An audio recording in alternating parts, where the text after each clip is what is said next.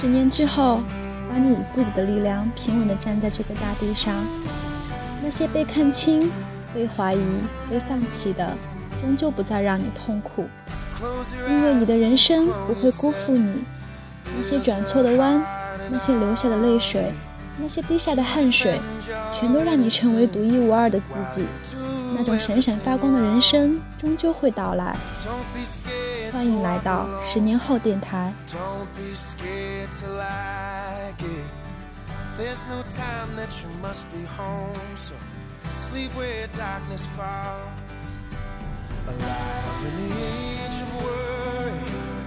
大家好，很高兴又在夜晚和大家相遇。最近，十年后团队发现我们的安卓端被提前发布了。既然在百度的安卓市场里出现了一款应用，名为“十年后”。但功能有限，甚至带有积分墙。我们可以想象，当一个十年后用户在百度安卓市场里发现这个应用，带着惊喜的心情打开它之后，会对我们有多么失望。所以，我们希望在这里向大家声明，这不是我们的官方发布的产品，它只是一个第三方开发者，也许是我们的粉丝开发了一个链接到我们网页的应用而已。十年后目前只有 iOS 移动应用。但是安卓应用也已经接近完成，预计在三月份发布。请原谅我们姗姗来迟，但是我们相信，我们即将推出的产品将会让每名安卓用户惊艳。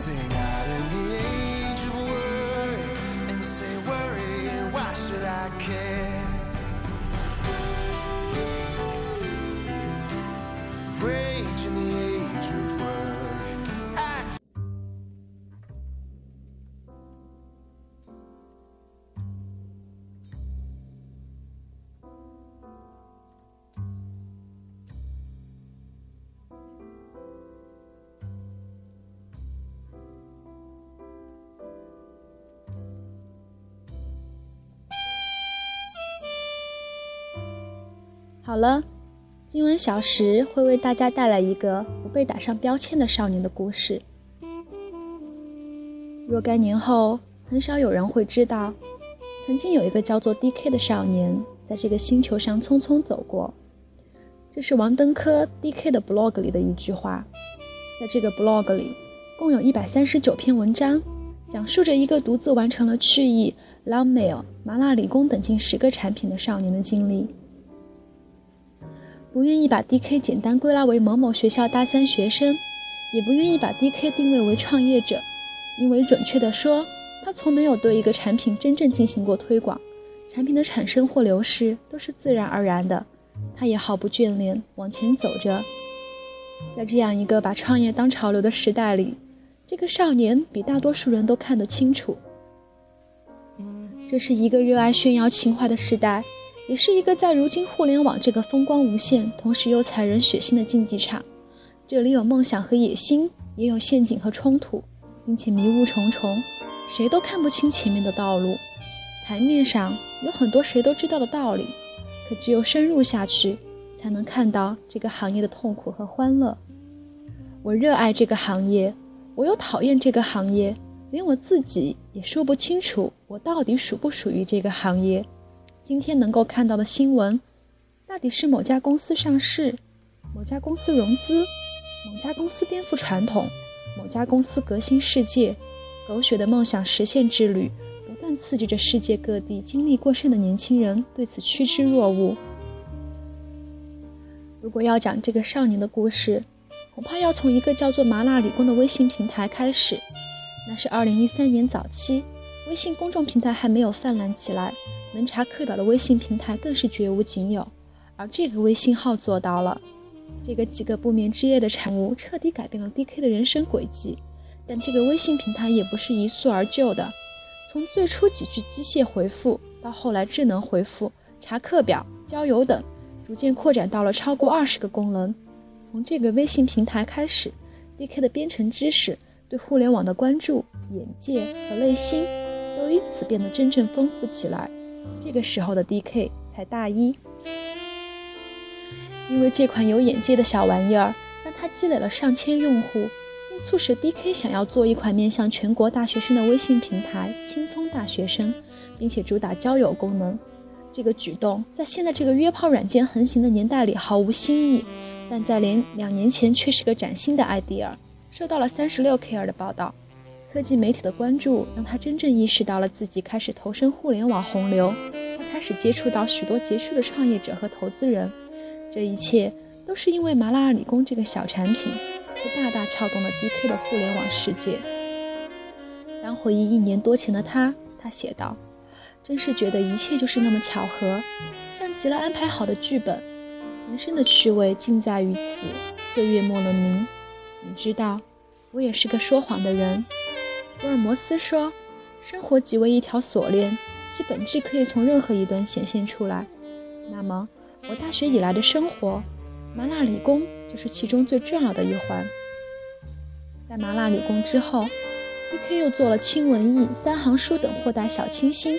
或带点奇葩体质的网站，其中最为突出的是 Longmail，定位为大于一百四十字的反社交网站，坚持在 QQ、微信、微博开辟出一个反潮流的交流工具。我怀念过去的岁月，那个时代诗词并行，那个时代师者传道，那个时代天涯远，家书万金。我并不是一个复古主义者，我也无意意淫钻木取火。我只是希望人们有时候能够不只是闲聊和扯淡，而是有一些真正的交流，像写日记，像写情书。文字这个工具的力量很弱，文字的力量也很强。我不忍看到这个工具的衰落。在 Longmail 刚出来的时候，并没有得到足够多的支持。显而易见的，在这个长文都会被批判的信息时代，人性的需求并不是冷静下来写一封信。而没有把握人性的需求，在互联网思维里是必死无疑的。可 D.K 并不是要火、要钱，他也不是要改变世界，只想为改变这个世界做出探索和尝试。Nonmail 最终还是消失了，这个被一些人用来认真写满句子的网页，在这个满是碎片和浮躁的社会消失了。我们都有梦想，可我们都不了解梦想，学校则连梦想都丢了。只是告诉你要成为优秀的程序员，你就可以赚钱了。可是学校没有告诉你之后的事情。为了赚钱，你必须努力工作，直到每天深夜精疲力尽，昏昏的睡一觉，然后又是一天。变量的名字变了，函数的结构变了，可是你还在日复一日地重复着同样的生活。能够让你兴奋的，只剩下苹果的新产品和谷歌的新文档。对于 DK 来说，他的产品从不是为了满足肤浅的需求，也不是为了成为一个山寨的爆点，而是为了去真正成就一些意义。人文情怀将是这个世纪最匮乏、最渴望又最可贵的东西。作为鹤立独行的创造者，DK 在尝试了多次互联网产品之后，仍在继续。他还在折腾他的下一个产品，也许会给这个世界更大的惊喜。然而，即使这样，还是无法把 D.K 用任何一个标签概括起来。也许按照他自己所愿，自由职业者最好。他是个大学生，却做出了几乎很少有大学生能做出来的事情。他会编程，却任性的选择从计算机学院转走。他会做产品，却迟迟没有接受来自好些投资人抛出的橄榄枝。而他最大的心愿，竟是当个作家，在他的 blog 里有严肃的产品介绍。有科技观察感想，但更多的是生活，是诗意，是他对这世纪的好奇窥探。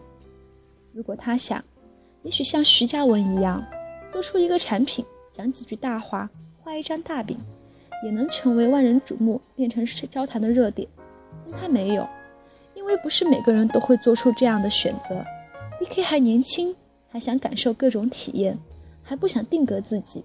相比追逐大流。终日哀怨的很多迷茫的年轻人来说，D.K 似乎更清楚他想要的是什么。他一直是持剑的少年，用执着的心认真的描绘这个世界。那么，让这个世界也为 D.K 认真的鼓一次掌。最后，送上 D.K 写的一首小诗，愿他永远是一个无法被打上标签的人。我曾忽视身边的美味。我曾逃避心中的杂粮，但现在我站起身来，咽下米糠，就着烤肉的香。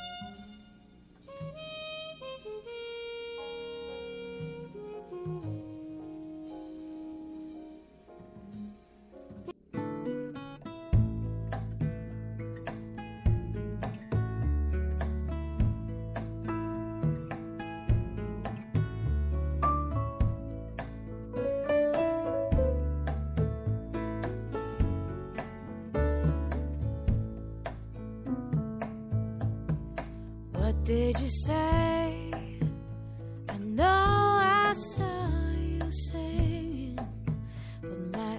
晚，小诗还想为大家推荐一部近期备受热议的电影《少年时代》。本片讲述一个男孩从六岁到十八岁的成长历程。导演理查德·林克莱特花了十二年时间来完成这部作品，仔细描画了孩子的成长过程及其父母亲各个方面的变化，可以让观众细致入微地体会到岁月流逝的痕迹。为了不打扰主演艾拉·萨尔蒙的正常生活，拍摄均在他暑假期间的简短时间内完成。二零一五年一月，《少年时代》获得第八十七届奥斯卡金像奖最佳影片提名。少年时代掺杂了导演对于自己德州童年的回忆，却也毫不吝啬自己对于当下青少年的观察。电子游戏、哈利波特、九一一事件、美国大选，或大或小的个人与社会事件，在小家庭的生活中投下印记，也让电影不仅仅是一段个人经验的重现，而成为一幅更具普适性的美国当代风情画。少年时代不是如《人生七年》那样纯粹的纪录片。精巧的故事桥段既出自于导演和演员的共同合作，虽然存在即兴表演的成分，但电影的整体的框架早已经在理查德·林克莱特的脑海中铺陈。剧情在日常的平庸和圣经的趣味之间取得了某种完美的平衡。无疑，理查德·林克莱特的工作方式是值得令人尊敬的。在快速消费的当下，电影工业应追求瞬间的价值与效益。像《少年时代》这样的小成本独立制作，本身就担着极大的风险。好在有这样一群忠诚的演员，愿意跟着导演疯狂的玩耍，一路顶着未完待续的压力，守护这个令人兴奋的秘密。呈现在荧幕上的成品，最终没有让我们失望。首映现场不绝于耳的呼声，已经说明了问题。情不情雄不是重点，《少年时代》的口碑爆棚，已成不争的事实。What did you say? I know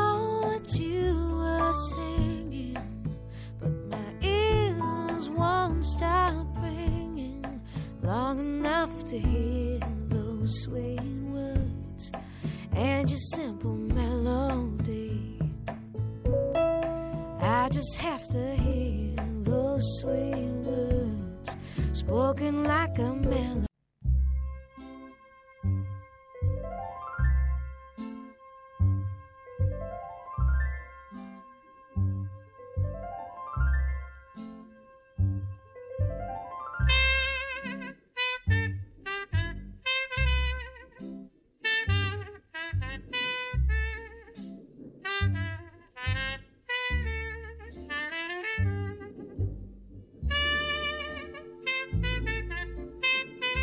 我们与你相遇在这个时刻，我们是十年后。